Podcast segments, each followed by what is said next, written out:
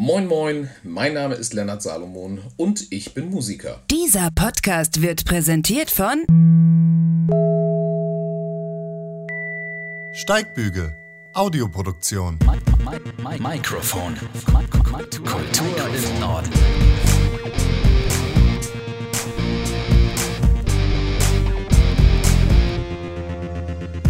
Ja, herzlich willkommen zu einer neuen Folge von Mikrofon Kultur im Norden. Schön, dass ihr eingeschaltet habt. Es ist die erste Folge im neuen Jahr. Ich hoffe, ihr seid gut ins neue Jahr gekommen und seid auch gesund. Wir haben uns hier versammelt im, ich sag mal, Homeoffice sozusagen. Lennart Salomon und ich. Er ist mein erster Gast heute in diesem Jahr. Schön, dass du da bist. Moin, Lennart. Ja, moin. Moin, Mike. Per Skype, äh, Zoom zugeschaltet. Wir wussten nicht, äh, was wir vorher Oder wie auch immer der Anbieter heißt. Jedenfalls digital, genau. Richtig. Dich sehe ich hier unten. Wir sprechen natürlich face to face trotzdem, versuchen das äh, so gut es geht hier rüber zu bringen. Und ja, ich hoffe, du, du hast es gemütlich zu Hause. Ich habe mich jetzt hier auch so ein bisschen auf die Couch gepflanzt. Ja, klar. Aber das ist also gemütlich, ja. Das ist halt mein normaler Arbeitsplatz. Das ist halt hier mein Arbeitszimmer. Ich habe ja hier auch, guck mal, da ist die rote Couch. Auf der roten Couch habe ich ja schon im, ähm, im ersten Lockdown hier meine Corona Home Sessions gemacht, ähm, als es schon das erste Mal nicht ging. Das heißt also, ein paar Leute kennen dieses Zimmer schon. Das ist halt mein Arbeitszimmer, mein Home Studio, in dem ich sowieso immer arbeite. Wenn ich nicht halt auf den Bühnen dieser Welt unterwegs bin. Wenn du nicht gerade unterwegs bist, ja, ja gerade ein bisschen schwierig, ne? Ähm, Corona hat da schon, äh, ja, große Auswirkungen auf die Kulturbranche. Wie ist das denn gerade für dich? Wie erlebst du diese Zeit? Äh, die Frage wurde mir neulich schon mal intensiv, äh, wurde mir neulich schon mal gestellt und dann hatten alle erwartet, dass ich einfach nur sage, beschissen. Ähm, ich habe sie damals beantwortet und das tue ich jetzt auch mit intensiv. Es ist tatsächlich eine wahnsinnig intensive Zeit. Ähm, also wenn man selbstständig ist und als Musiker bist du ein ganz normaler Selbstständiger wie alle anderen auch, dann ähm, wirst du relativ schnell darauf getrimmt, beweglich zu sein. Und wenn irgendwas finanziell vor allen Dingen einfach nicht funktioniert, dann suchst du dir einen Plan B. Und das Schöne am Musikmachen ist, dass es eigentlich viele unterschiedliche Wege gibt, um, um Geld zu verdienen. Aber ich muss ganz ehrlich sagen, ähm, der zweite Lockdown jetzt, der ist schon der ist schon hart. Ähm, also wir haben jetzt gerade unsere Tour mit meiner Band Sono, die wir letztes Jahr spielen wollten, gerade zum zweiten Mal um ein Jahr geschoben. Ähm, Im Gegensatz zum letzten Jahr, als es Anfang des Jahres noch irgendwie, als ich über 50 Konzerte in meinem Kalender stehen hatte äh, und die dann alle abgesagt wurden, stehen in meinem Kalender für dieses Jahr ungefähr vier Konzerte und alle mit einem Fragezeichen. Also es ist wirklich anstrengend, weil ähm, das Schwierige ist, dass überhaupt nichts planbar ist. Du kannst einfach irgendwie nur so in, in 14-Tage-Rhythmen planen. Und ähm, der Druck steigt halt gerade irgendwie, das, das, das Business Musik machen am Leben zu halten. Und so muss man einfach viel tun. Und das, was ich momentan nutze, ist ähm, äh, sehr viel anschieben, Dinge ausprobieren und äh, ja, investieren. Sagen wir, wie es ist. Ich habe wieder gerade eine neue EP aufgenommen. Ich habe jetzt äh, ein Video gedreht. Ich werde jetzt noch weiter das Musikvideo an anderen Locations noch drehen. Ich werde ein Streaming-Konzert Ende Februar machen, am 27. Und ähm, ja, und hoffe, dass wir irgendwann mal wieder einfach normale Verhältnisse haben und auch einfach mal, mal wieder vor Publikum spielen dürfen. Jetzt hast du schon angerissen, äh, so einen kleinen Ausblick gegeben. Da kommt demnächst natürlich noch was ziemlich Cooles, das Livestream-Konzert. Wollen wir nachher drüber sprechen. Steigen wir erstmal ein, äh, chronologisch mehr oder weniger. Du machst schon richtig lange Musik, kann man sagen. Ne? Ich habe mir aufgeschrieben, mit sechs Jahren hast du angefangen, Klavier zu spielen, spielst Schlagzeug, Geige mit 13 Jahren sogar. Gitarre ist dann äh, bei 15 Jahren dazugekommen. Äh, was kannst du denn eigentlich nicht als Musiker? Einiges. Ähm, das ist ganz lustig also das, das, also was ich grundsätzlich leider nicht kann, sind Blasinstrumente, weil das ist echt nochmal eine andere Baustelle. Ähm, aber auch, also es ist jetzt nicht so, dass ich, dass ich, dass ich diese Instrumente, die du alle so wunderschön aufgezählt hast, alle jetzt irgendwie zur Perfektion spielen könnte. Dem ist leider nicht so. Ähm, vor allen Dingen Geige kannst du komplett knicken. Das habe ich tatsächlich zwei Jahre ausprobiert und da dachte damals schon mein Geigenlehrer, als ich 13 war, was für eine komische Zeit, um damit anzufangen. Aber ich wollte einfach viel ausprobieren hab's dann halt doch wieder gelassen und äh, ich werde nie vergessen, wie er damals zu mir sagte, wenn du dich gegen die Geige entscheidest, dann entscheidest du dich jetzt gegen die Musik. das ist ein harter Spruch. Lebe ich seit, total. Und jetzt lebe ich doch seit 20 Jahren vom Musik machen. Tja, Mist. Ja, so kann es gehen, ja. Es muss auch nicht aus jedem ein David Garrett äh, werden, wie ich finde. Ne? Also, nee, finde ich auch. Und die Bandbreite ist dann ja schon groß genug, wenn man das mal so überschlägt. Hast du schon immer die Leidenschaft gehabt, äh, Musik zu machen oder wie hat sich das entwickelt? Wenn du schon so früh angefangen hast, dann hast du es im Blut, ne? Also es ist nicht so, dass ich die Musik gefunden habe, die Musik hat mich gefunden. Also das ist irgendwann musste ich einfach nur die Entscheidung treffen und für mich begreifen, man kann das beruflich machen ähm, und du kannst das als, als Beruf ausüben. Und das war so, ähm, als ich tatsächlich meine Lehre gemacht habe, ich habe noch eine Lehre gemacht nach dem ersten Jahr, ähm, hatte ich auf einmal so leichte Erfolgsgeschichten mit meiner damaligen Band und dann war das so, habe ich die Entscheidung getroffen, ich will daraus meinen Beruf machen. Und ähm, davon gab es dann halt kein Zurück. Und äh, bei allen Höhen und Tiefen und vor allen Dingen auch diesen harten Zeiten, die wir jetzt haben, äh, ich würde nie tauschen wollen. Es ist halt, weißt du, das ist so dieser eine, es gibt so, normalerweise hört man diesen Satz meistens von Ärzten und sowas. Das ist kein Beruf, das ist Berufung. Also es ist halt, ich kann auch nicht, ich habe ein großes Problem damit, Feierabend zu machen, weil der Kopf ist 24 Stunden an. So, und wenn eine Idee kommt, dann, dann schwirrt diese Idee halt rum und ich muss das machen. Also es ist halt, es ist nichts, was ich mir wirklich äh, ausgesucht habe. Ich kann nicht anders. ja, ja. Ja, das ist sehr gut. Und das ist ja, deswegen machst du es jetzt auch schon so lange. Stimmt das denn eigentlich, dass du schon so früh in dem neuen Hamburger Knabenchor, so heißt er, glaube ich, oder hieß er, dass du da ja, schon. Genau, dass du da schon so früh in so frühen Jahren äh, durch Deutschland und Europa getourt bist mit denen? Äh, ja, das stimmt. Also ich bin tatsächlich, ähm, also ich bin relativ spät eingestiegen. Ich glaube, da war ich auch 14, 13 oder 14 war ich da und ich habe da gesungen, bis ich 21 oder 22 war.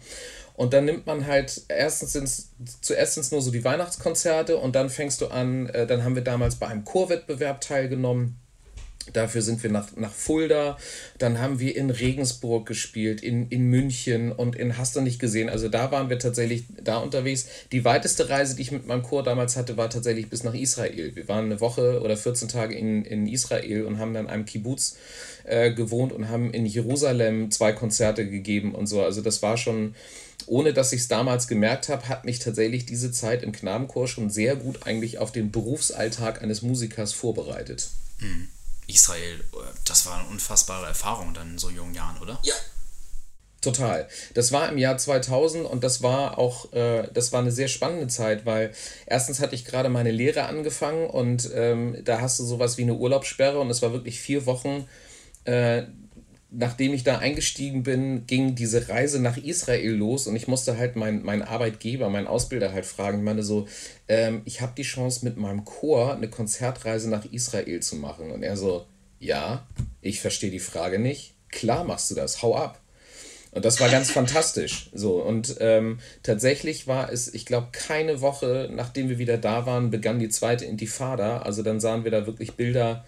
Ähm, äh, aus der Altstadt in Jerusalem, wo halt irgendwie eine, eine, oder direkt an den Stadtmauern, wo dann irgendwie die, eine, eine Bombe gezündet wurde und, ähm, und da eine, eine Bushaltestelle in die Luft flog und du dachtest so, wow, da war ich noch letzte Woche, das ist krass. Also das war schon, das war irre und das war sehr intensiv und ich, äh, das werde ich nie vergessen. Das sind Erfahrungen, die einen dann auch prägen und die man dann mitnimmt fürs weitere Leben. Ne? Ähm, dann hat sich das also so entwickelt, dass du, wie gesagt, schon sehr früh damit eingestiegen bist mit der Musik. Kommst ursprünglich gar nicht aus dem Norden, habe ich gelesen. Äh, bist über Umwege mehr oder weniger nach Hamburg gekommen. Da wohnst du jetzt, ne? Ja, ich bin jetzt ja im, ich bin kein Hamburger mehr. Ich bin jetzt seit inzwischen elf Jahren in Tornisch, vor den Toren von Hamburg. Vor den Toren, ja. Ähm, aber ich bin tatsächlich in äh, Frankfurt am Main geboren. Und da habe ich aber auch nur die ersten beiden Lebensjahre verbracht und dann sind wir nach Hamburg gezogen und dann war ich mit der Familie zwischendurch nochmal zwei Jahre äh, in England. Und zwar ganz in der Nähe von, von London, äh, ganz in der Nähe von Wembley tatsächlich. Wembley kennt, ne, Wembley, Bullshit. Wimbledon. Wimbledon kennt man so der ein oder andere vom Tennis und davon waren wir tatsächlich sechs oder acht Kilometer entfernt, haben wir da gewohnt. Und das war eine tolle Zeit, ja. Und dann war ich halt, ja, insgesamt über 30 Jahre in Hamburg. Und bekannt geworden, äh, um damit mal jetzt richtig einzusteigen, bist du durch die Band oder Elektroband Sono. Ne? Wie muss man ja. sich das vorstellen? Viele kennen eure Songs, wenn ich das schon mal vorab greife. Keep Control, äh, ja. euer bekanntester Song und wahrscheinlich auch erfolgreichster Song, ne? äh, der ja heute ja, auch immer noch unfassbar oft geremixed wird. Ähm. Beschreib mal kurz, was ist das für ein Projekt? Wie ging das alles los? ja, das war lustig, weil auch das begann, als ich. Nee, da war ich gerade mit der Lehre fertig. Da wollte ich eigentlich, äh, da habe ich angefangen zu studieren. Und ähm, ich kriegte einen Anruf, als ich gerade im, im Bunker war bei einem befreundeten Musiker und habe da gerade für eine Ska-Nummer, ne, also Schlagzeug eingespielt, weil ich da hauptsächlich Schlagzeuger eigentlich war. Und äh, ich habe da aber eben auch gesungen, aber das war, ich habe mich immer eher als Schlagzeuger, mehr als Schlagzeuger als als Sänger gesehen. Und dann kriegte ich einen Anruf, äh, von meiner so, sozusagen Ausbilderin, damals da, wo ich meine, meine Lehre gemacht habe. Und die sagte, du mein Mitbewohner, das ist ja ein DJ und der macht so Techno. Und ähm, der fragte, ob du mal Lust hättest, halt eine Nummer, eine, eine Techno-Nummer einzusingen. Und ich dachte mir so, pff, warum nicht?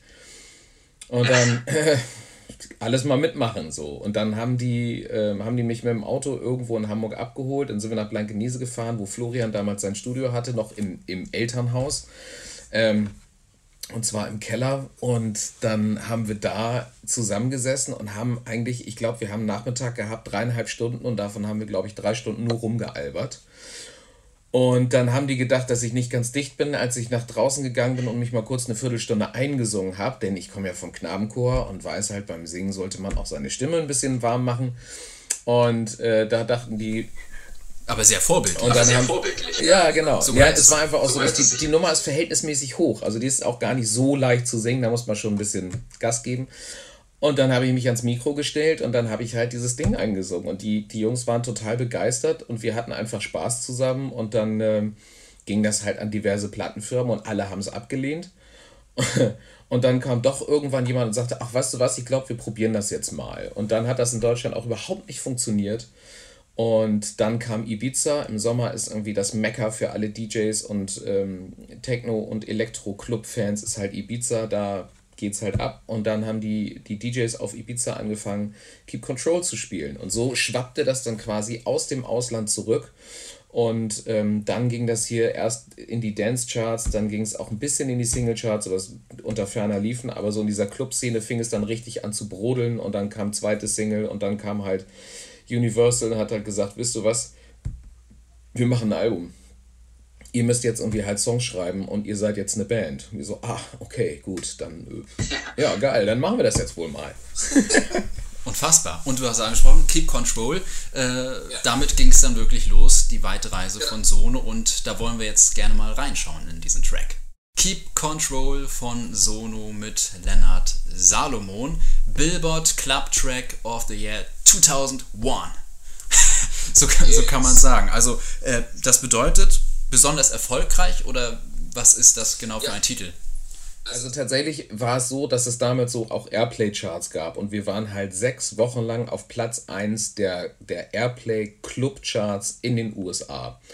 Ähm, das hat vor uns noch keiner geschafft. Vorher war der Rekord, wurde gehalten von Madonna. Die hat es halt vier Wochen mit Music geschafft und dann kam halt Sono aus Deutschland und haben das einfach mal sechs Wochen auf Platz 1 geschafft. Und deswegen wurden wir der Dance Club Track des Jahres 2001 in den Staaten. Geht scheißer als erste Single. ja, das stimmt. Also besser hätte es eigentlich nicht laufen können. Ne?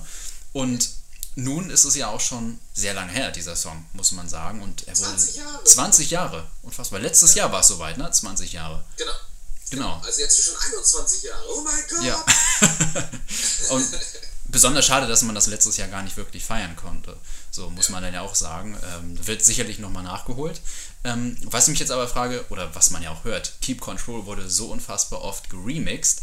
Ähm, ja. In seiner Grundstruktur, finde ich, ist dieser Song relativ einfach gehalten. Ich finde, manchmal braucht es das aber vielleicht auch, um genau so steil zu gehen. Ja, das ist im Clubbereich halt ganz, also der, der, der Clubbereich, der funktioniert so rein von der, von der Theorie und sowas, funktioniert eben ganz anders als so der normale Songwriting-Pop-Bereich, weil du halt wirklich, ähm, da kannst du eben durch, durch ständige Wiederholung und dann so kleinste Elemente, die du veränderst, kannst du da eine, eine Euphorie einfach mit erzeugen.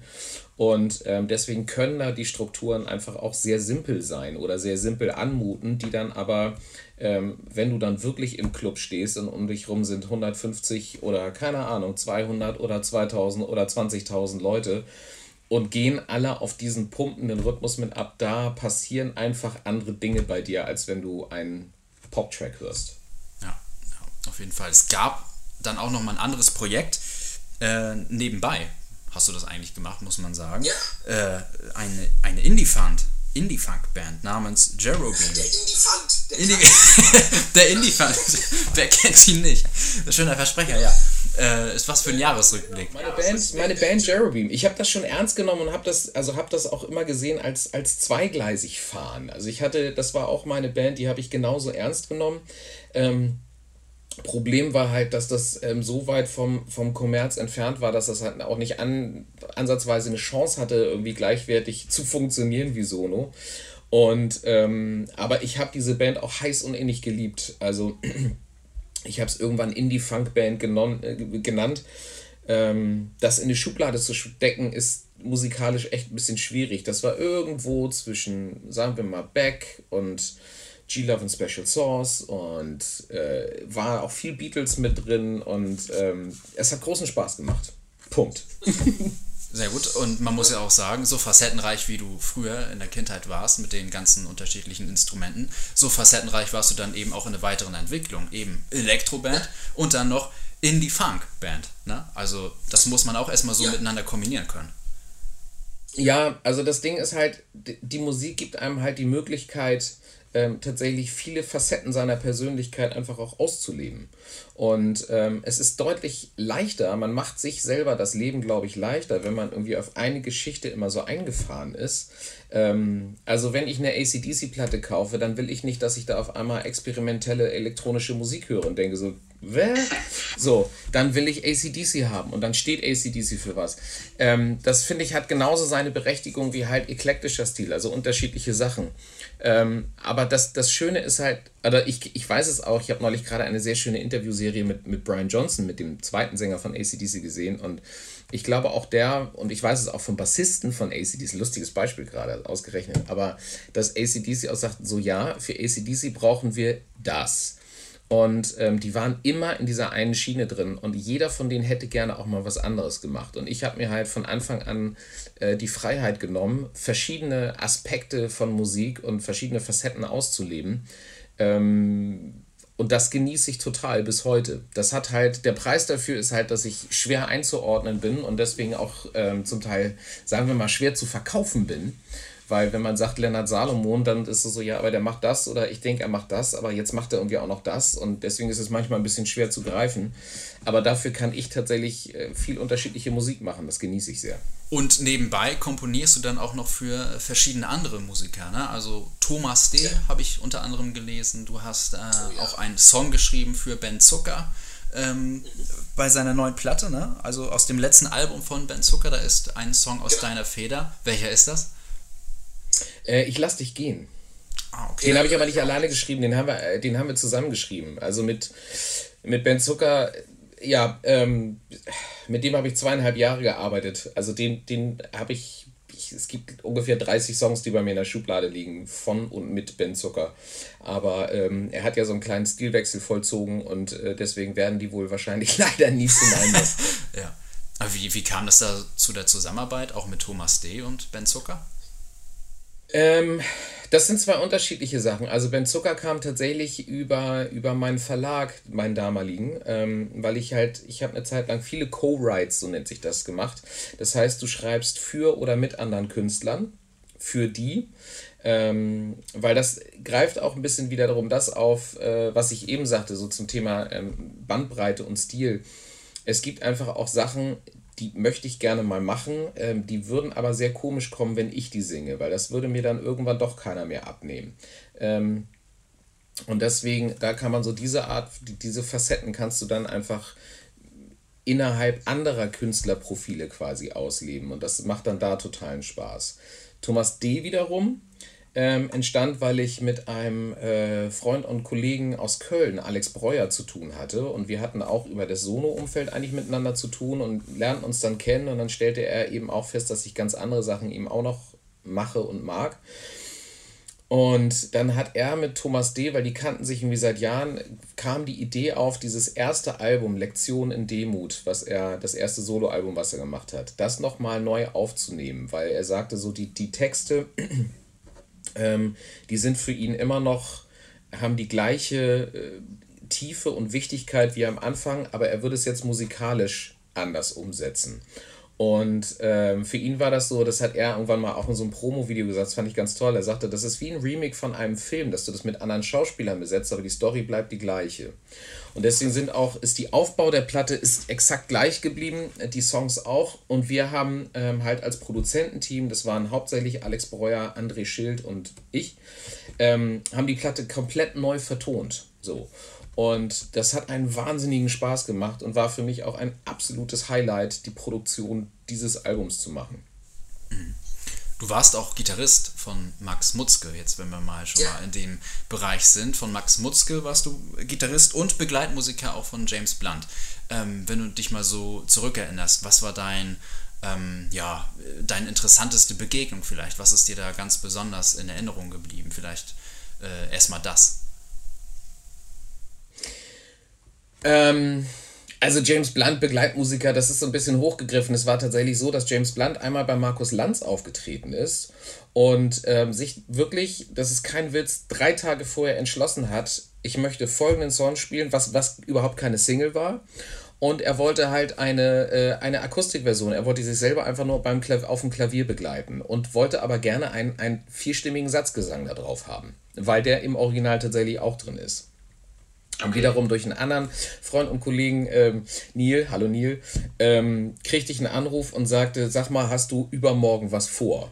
Ähm, ich darf dir noch nicht sagen, wer, aber es ist eine dicke Nummer. Und ich so, pff, ja, ich habe nichts vor, können wir machen. Okay, ich rufe dich wieder an. Und dann kam zwei Stunden später so, alles klar, du wirst äh, Backings für James Blunt singen und zwar übermorgen im ZDF bei Markus Lanz. So, ja, natürlich. Ja. Warum so. auch nicht? Warum das, auch nicht? genau, was man halt so macht. Richtig. Und dann kriegte ich tatsächlich ähm, kriegte ich dann, und das war bis dato auch das erste Mal, kriegte ich wirklich äh, Sheet Music. Also ich kriegte wirklich Noten, ähm, wo der Satzgesang drin war. Und ich so, ja, ja, kein Problem. So. Und dann kriegte ich den Song geschickt und hörte den Song an und las mir die Noten durch und dachte, ach du Scheiße. So, das ist jetzt ernsthaft anspruchsvolles Zeug. Und dann haben wir, haben wir es aber geschafft. Wir waren vier Sänger und haben das mit, dann kam er auch eine halbe Stunde vor Aufzeichnung, kam dann, dann James mal rein schnappte sich die Gitarre und dann haben wir das mal eben kurz gemacht. Und das war, das war ein echter Trip, weil, wie gesagt, wir haben jeder für sich geprobt. Wir hatten einen Tag Zeit, dann kamen wir da ins Studio, haben das einmal mit ihm eine halbe Stunde lang geübt. Und dann alle in die Maske, einmal schön schminken und dann Aufzeichnung und bitte. Das war geil. So, das war schon sehr besonders. Und welchen Song habt ihr da, sorry, welchen Song habt ihr performt? Das habe ich jetzt schon wieder vergessen. Es war von der letzten Platte.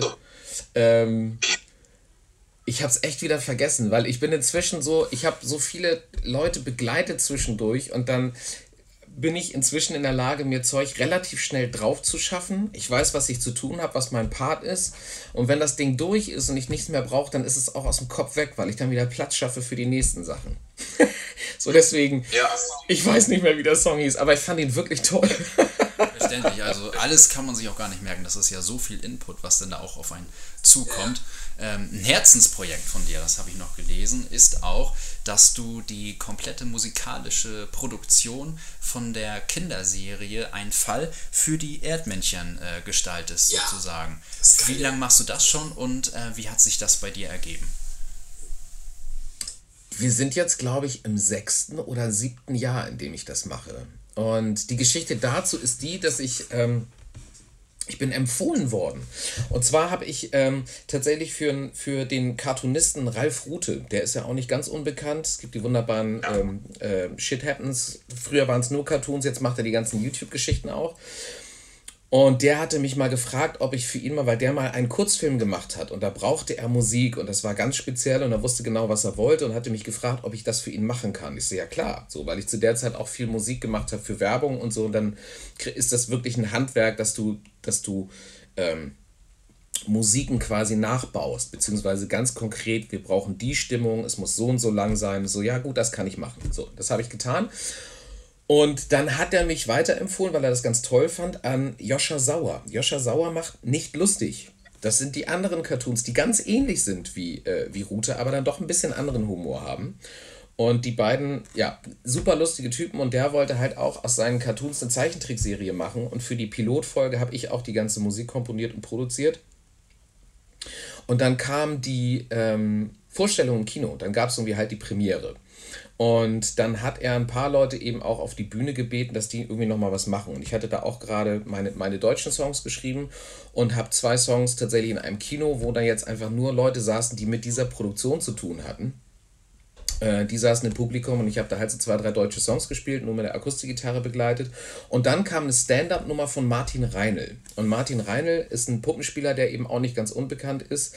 Der ähm, ist zuerst bekannt geworden, glaube ich, hauptsächlich durch Zimmerfrei, weil da gab es immer eine Handpuppengeschichte, entweder die anspruchsvollen Rollen, das waren diese sprechenden Klorollen, oder auch Vivaldi und, und der, der Hai und so weiter. Und der hat eine Rolle gesprochen hier bei Nicht Lustig und hat dann auch eine Stand-up-Nummer mit einer Puppe gemacht, mit einer Handpuppe. Und der sprach mich dann hinterher an und sagte, sag mal, könntest du dir vorstellen, auch für eine Kinderfernsehserie mal was zu machen? Ist dann auch mit Handpuppen. So, pff, ja klar, schick mal was rüber. Und dann hat er mir Scribbles geschickt und so Moodboards, wie sich das, wie das ungefähr aussehen soll. Und ich habe ihm ein bisschen Musik gezeigt und meinte, guck mal, so könnte das klingen. Und dann wurde daraus eben eine, ähm, eine Serie. Das waren zuerst immer nur dreieinhalb Minuten, Sandmännchen. Und nach vier Staffeln sagte der NDR, das ist so geil, dann machen wir jetzt nochmal ein eigenes Produkt draus, bitte, was ein bisschen größer ist und für ein bisschen ältere Kinder. Also die Zielgruppe ist jetzt so Grundschule, erste bis vierte Klasse ungefähr. Und dann haben wir halt mit einem Fall für die Erdmännchen gemacht. Und jetzt haben wir gerade die fünfte Staffel abgedreht, dieses Jahr kommt die sechste. Und es macht einen Riesenspaß, weil das hat so ein bisschen diese Detailversessenheit und die Liebe und den Humor von der Muppets Show. Ich bin ein Riesenfan davon. Und ähm, ja. Ja, und deswegen trifft mich das irgendwie direkt ins Herz und es macht total Spaß, dafür zu arbeiten. Ja, das kann ich mir sehr gut vorstellen und äh, ich habe da auch mal reingeschaut. Also es ist wirklich für Kinder eine richtig tolle Produktion und musikalisch ja. sehr schön gestaltet. Das muss man auch einfach mal so festhalten, wie es ist. Jetzt haben wir sehr viel über Projekte gesprochen, äh, bei denen du auch dabei bist, aber man darf ja nicht vergessen, Lennart Salomon macht auch Lennart Salomon Musik, wenn man das denn so sagen kann. Ähm, ja. Welche Musik machst du denn so? Du hast in diesem, äh, im letzten Jahr war das, ähm, die EP rausgebracht namens This. Genau. So sieht sie aus. Werbung. Und ähm, ich würde es als erwachsene Popmusik bezeichnen. Also für Leute, die gerne, keine Ahnung, äh, die Beatles hören, Sheryl Crow, die Eagles, ähm, ELO, also wirklich so diese großen, ich sage immer die amerikanischen, ja, ich weiß, dass die Beatles keine Amerikaner sind, aber es ist so ähm, amerikanische West Coast Popmusik. So, aber halt eben erwachsen. Es ist eher für, für ab 30, Ü30, sagen wir mal Ü30 Musik. Ü30. Genau. Sehr gut. Ich, ich fand deinen Ansatz ganz gut für die EP, habe ich gelesen, dass du einfach mal was für dich komponieren wolltest und äh, nichts ja. fürs Radio, nichts für diesen Massenmarkt, sondern es muss einfach mal etwas sein, was dir gefällt ähm, und wo du ja. deine ganzen kreativen Ideen, die du so über die Jahre gesammelt hast, einfach mal reinstecken kannst. Ähm, war das schon immer so ein, so, ein, so ein Wille von dir, so eine EP zu produzieren? Ja, das war's. Ähm, und das, das Lustige ist, das hat, ich bin davon so angefixt, dass ich jetzt direkt die zweite davon gemacht habe, weil ich äh, glücklicherweise durch diese Produktion ein Team gefunden habe, mit dem ich das auch umsetzen kann. Ähm, weil ich bin dann halt doch auch limitiert in dem, was ich kann. Ich glaube, ich kann verhältnismäßig gut singen und ich kann Gitarre spielen, aber also ich würde zum Beispiel, du wirst von mir kein Gitarrensolo hören. Du wirst von mir auch kein Klaviersolo hören. Ähm, ich kann das komponieren und mich begleiten, aber es gibt dann eben die Musiker, die können das dann halt wirklich. Und wenn man dann so eine musikalische Übereinstimmung hat und so eine Sprache spricht, dann macht es das Arbeiten sehr leicht und sehr schnell. Und ich habe jetzt einfach Leute ähm, um mich rum, mit denen ich meine Ideen von da durch die Finger sehr schnell ins System kriege, also in den Rechner. Und das Ergebnis ist einfach schnell da und das Ergebnis ist vor allen Dingen ganz toll. Und deswegen genieße ich das ähm, wahnsinnig und habe eben auch gesagt, ich habe keinen Bock, mich auf Formate zu konzentrieren, die mich eh selber nicht interessieren. Also ich kann momentan kein Formatradio hören, weil das, was da läuft, das ist nicht meins. So. Und das, was ich höre, das sind einfach, das sind Platten, du siehst du vielleicht im Hintergrund, ähm, ich habe da einen relativ großen CD- und, und Plattenschrank und die Sachen, die mich wirklich interessieren, die sind meistens dann doch eher 20, 30, 40 oder 50 Jahre alt, haben aber immer noch für mich Bestand. Und solche Platten wollte ich selber machen. Und jetzt habe ich es getan. Und das heißt, ich habe auch gelesen, EP, äh, die äh, EP This, das soll wohl eigentlich auch ein äh, Best-of der letzten zehn Jahre sein, sozusagen. Das ja. passt denn ja aber eigentlich nicht, oder? Wenn du sagst, ähm, es ist etwas, wo du auch die Chance hattest, mal was Neues umzusetzen. Inwiefern ist das vereinbar? Ähm, naja, also Best of der letzten zehn Jahre, damit beziehe ich mich auf Songwriting. Also ich habe einfach, ich, ah, okay. der Trigger war tatsächlich, dass ich zwei Songs geschrieben habe, wo ich gesagt habe, okay, ich muss nochmal eine Platte machen und diese Songs müssen da drauf. Und dann habe ich tatsächlich Songs auch wieder mit raufgenommen, die ich schon seit Jahren spiele, aber noch nie veröffentlicht habe und nie aufgenommen habe. Und ähm, dann kam tatsächlich durch einen blöden Zufall noch ein, ein Song dazu, den ich vor zehn Jahren geschrieben habe für einen anderen Künstler, ähm, der nie veröffentlicht worden ist. Und ich fand den, die Version aber so toll, dass ich gesagt habe, so, scheiß drauf, der Song ist da, jetzt mache ich den selber. Und ähm, so ist das gemeint. Ah, okay. Welche Bedeutung hat äh, Black Soul für dich auf der Platte, das Lied? Gehört das zu den Songs, welches du neu geschrieben hast, oder war es immer schon da? Das, tatsächlich war das der Song, wo ich gesagt habe, alles klar, ich muss eine Platte machen. So, ich hatte viele Songs geschrieben, kurz davor war die Zusammenarbeit mit äh, Ben Zucker beendet und ich hatte da viel geschrieben mit unterschiedlichen Künstlern und merkte dann so, ähm, dass, dass ich so dieses, dieses Naive und diese Jungfräulichkeit beim, beim Musikmachen, die ist mir verloren gegangen. Und äh, weil du irgendwann, wenn du anfängst für Pop-Songs zu schreiben, die im Format funktionieren müssen und im Radio, dann fängst du an, gewisse Dinge grundsätzlich zu machen und andere Sachen grundsätzlich nicht zu machen. Und dieses, diese Art von Format und Regelwerk ähm, war mir ab einem, ich war dessen überdrüssig. Ich wollte einfach wieder Songs machen, die mich berühren, weil sie gewisse Elemente haben. Und wenn sie dann jetzt halt drei Minuten oder vier Minuten zehn lang sind und nicht drei Minuten 25, denn so lang muss ein Popsong sein, vor vier, fünf Jahren im Radio, ähm, dann ist das halt so. Der Song ist trotzdem toll für mich und ich muss den jetzt rauslassen. Das habe ich getan.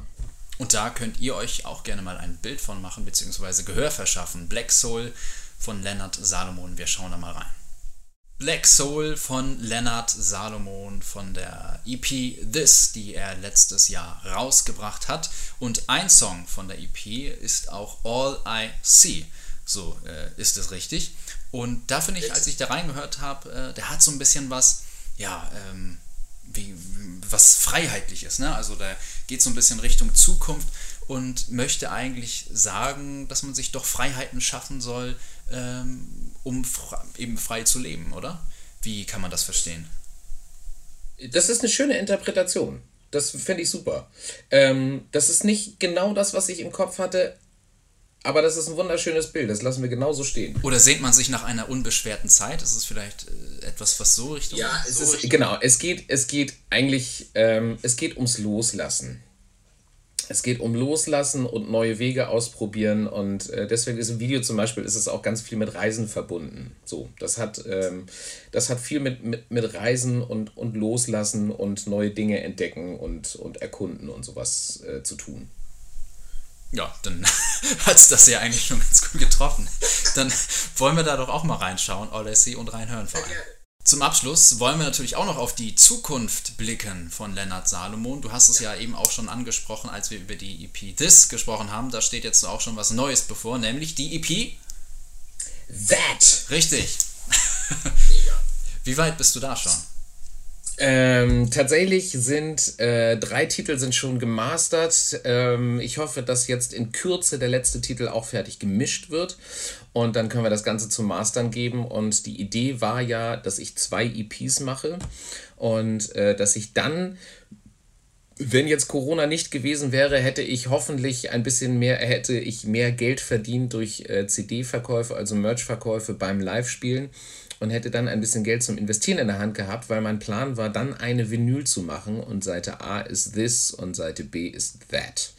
Ob ich das umsetzen kann, das steht jetzt so ein bisschen in den Sternen, aber es wird auf jeden Fall eine neue EP geben und ähm, ja, dafür haben wir, habe ich kürzlich gerade auch ein Video gedreht äh, oder da sind wir noch bei. Wir haben den ersten Drehtag gehabt und da kommen, da kommen schöne Dinge. Lustigerweise führt da Regie der Regisseur, der ähm, tatsächlich das allererste Video, nämlich Keep Control von Sono vor 20 Jahren gedreht hat. Mit dem habe ich jetzt nach 20 Jahren mal wieder telefoniert und gesagt, komm, wir machen mal ein Video. Ja, das ist doch auch mal schön, so Menschen aus vergangenen Zeiten wiederzutreffen und äh, für neue Projekte zu gewinnen dann. Äh, und wenn wir schon in die Zukunft schauen, dann äh, steht da bald auch ein wichtiges Ereignis an und wichtig natürlich auch gerade in diesen Zeiten, ähm, vor allem für dich als Musiker auch, dass man ja auch Perspektiven schafft, vielleicht auch so ein kleiner Anreiz ist für andere Menschen, denn, oder andere ja. Kulturschaffende zumindest. Ähm, am 27. Februar, da gibt es was ganz Wunderbares. Du veranstaltest einen Livestream. Magst du ein bisschen mehr darüber verraten? Sehr gerne. Ähm, auf das Konzert freue ich mich tatsächlich sehr. Und zwar ähm, habe ich halt im ersten Lockdown habe ich hier ein paar ähm, Streaming-Konzerte gemacht und dann wirklich nur mit meinem iPhone gefilmt und habe das hier äh, hingestellt und einen Kanal und, und gib ihm. Und ähm, das war dann alles nur so auf Spendenbasis. Und dann habe ich jetzt gedacht, so gut, das wissen wir jetzt, wie das geht. Und ähm, jetzt nehmen wir das Ganze mal und äh, gehen mal eine Stufe weiter. Und ich habe jetzt nämlich ganz tolles Kamerateam gefunden, hier auch aus dem Ort. Die heißen Cinecoast und mit denen habe ich neulich zum ersten Mal zusammengearbeitet. Und die haben einen Livestream gemacht, wo ich als musikalischer Gast war und konnte sehen, wie die das umgesetzt haben. Und dann habe ich gesagt, komm, wir gehen jetzt mal ins Burgkino in Uetersen, weil das ist ein ganz, ganz tolles Programmkino. Die schönes, äh, das ist einfach gemütlich und die haben schöne Räume und die haben äh, ein wirklich tolles, ausgesuchtes Programm. Und bei denen läuft einfach seit Monaten auch nichts. Ist halt Lockdown und die Kinos sind zu. Und es wäre eine Tragödie, wenn dieses Kino zumachen müsste. Und dann habe ich gedacht, dann packen wir doch mal diese ganzen ähm, Dinge zusammen und schaffen Synergien. Und jetzt gebe ich ein Streaming, gebe ich ein Streaming-Konzert aus dem Burgkino in Uetersen. Lass das Film von dieser Firma Cinecoast.